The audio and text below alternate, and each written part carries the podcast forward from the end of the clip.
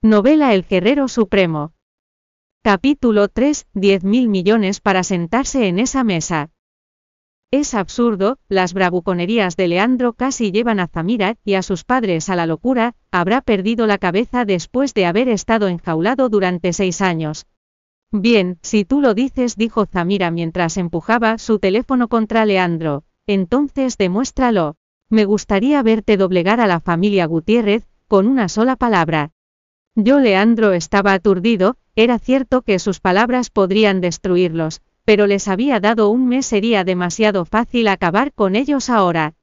¿Ves? No puedes, ¿verdad? Entonces no vuelvas a fanfarronear, si no puedes hacerlo.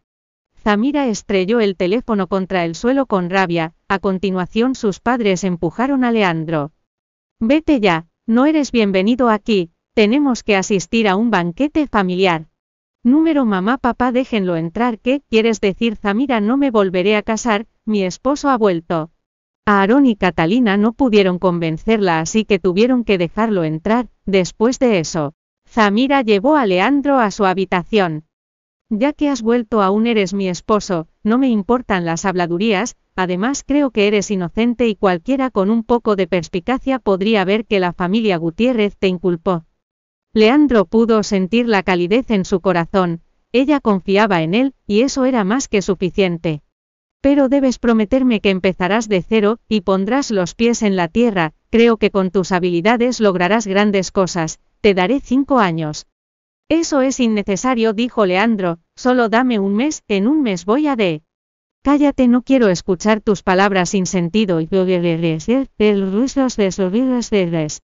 Leandro se calló obedientemente, te compré esto hace seis años, Zamira sacó un traje del armario, cámbiate y acompáñame al banquete familiar.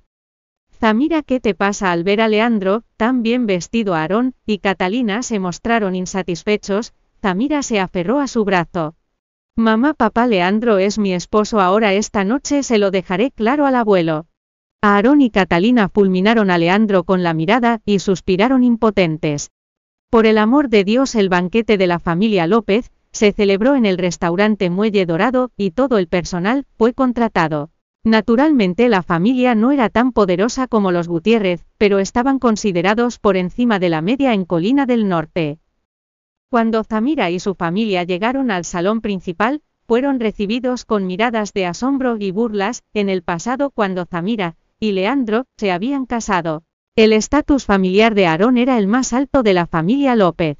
Sin embargo, después de lo sucedido experimentaron un cambio sísmico en sus vidas, y su estatus cayó en picada al convertirse en objeto de burla especialmente durante los eventos familiares. Miren es ese Leandro junto a Zamira. Si es él ya salió de la cárcel. Todas las miradas se posaron en Leandro, Gerardo el jefe de la familia López resopló, y los ignoró a los cuatro, su favorito ahora era Fabián su hijo mayor, y su familia, principalmente porque el yerno de Fabián Samuel Ramírez, era de ascendencia mixta. Rico de nacimiento y había vivido en el extranjero, esta vez Gerardo iba a unir a Zamira con el hermano menor de Samuel Cristiano que llevaba tiempo con los ojos puestos en ella. Sin que nadie les prestara atención Aarón y su familia encontraron un lugar para sentarse en la primera mesa, cuando estaban a punto de tomar asiento se oyó una voz. No Aarón, no pueden sentarse aquí, era un recordatorio de Enrique el segundo hijo de la familia López. Que esta vez, hay una disposición de asientos especial para el banquete familiar. ¿Cómo es eso? Aarón parecía desconcertado. Hay cuatro mesas para el banquete familiar, y se decide según la contribución de cada familia. Por ejemplo, la primera mesa, es para la que ha contribuido con más de 5 millones a la familia en un año un millón, para la segunda mesa 100.000 para la tercera, y menos de 100.000, o debería decir ninguna contribución para la última mesa.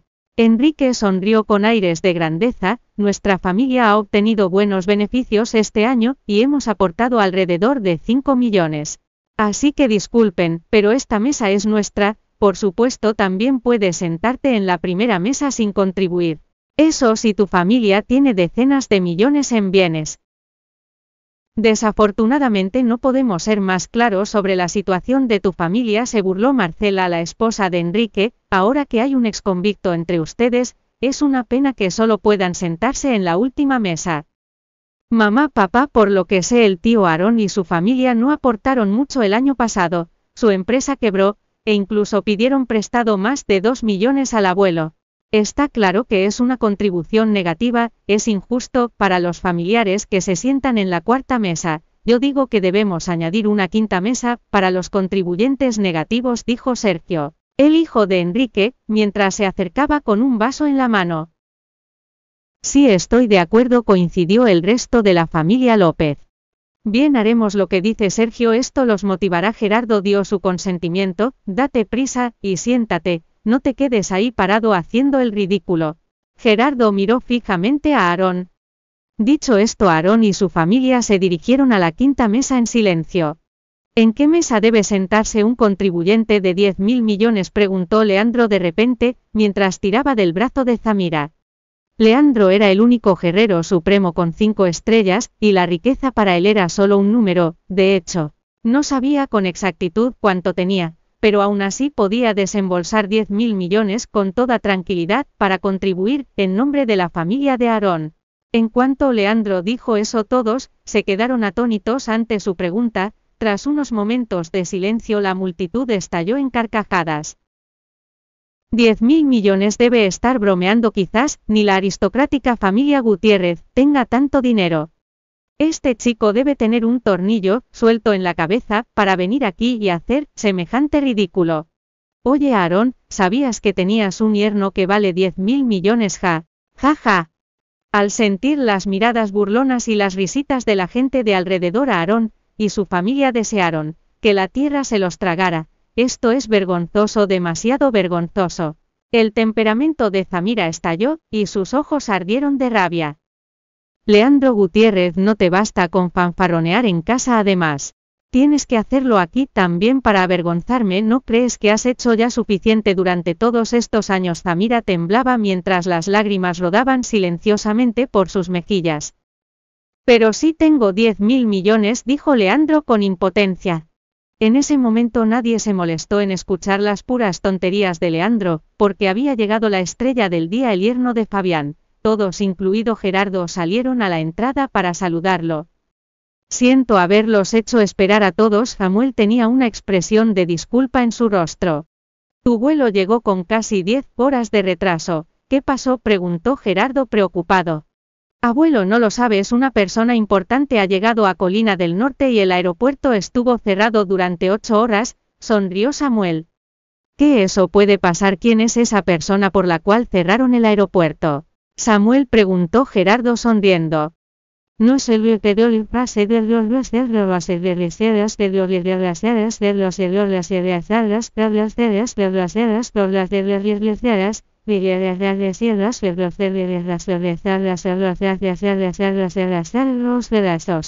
Vaya que, la multitud gritó conmocionada.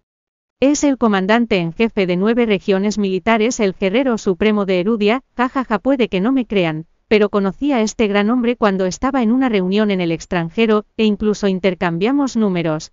No esperaba que ocupara un puesto en Colina del Norte, lo invitaré a salir alguna vez para apoyar a la familia López, de esta manera, podrían afianzarse en la ciudad en poco tiempo, dijo Samuel con altivez. Dios es increíble como conociste a alguien como él.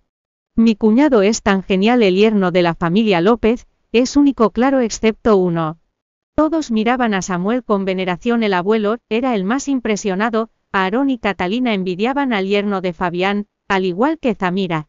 Sin embargo, ella creía que en cinco años Leandro también podría enorgullecer a su abuelo, no obstante sin que ellos lo supieran Leandro apenas estaba conteniendo la risa. Ese chico debe ser realmente importante para saber que he llegado. Pero su capacidad para inventar tonterías es aún más impresionante. ¿Dices que conoces al guerrero supremo? preguntó Leandro. Samuel levantó la cabeza, si tomamos una copa juntos, ¿hay algún problema? Entonces, ¿por qué no te reconozco? sonrió Leandro.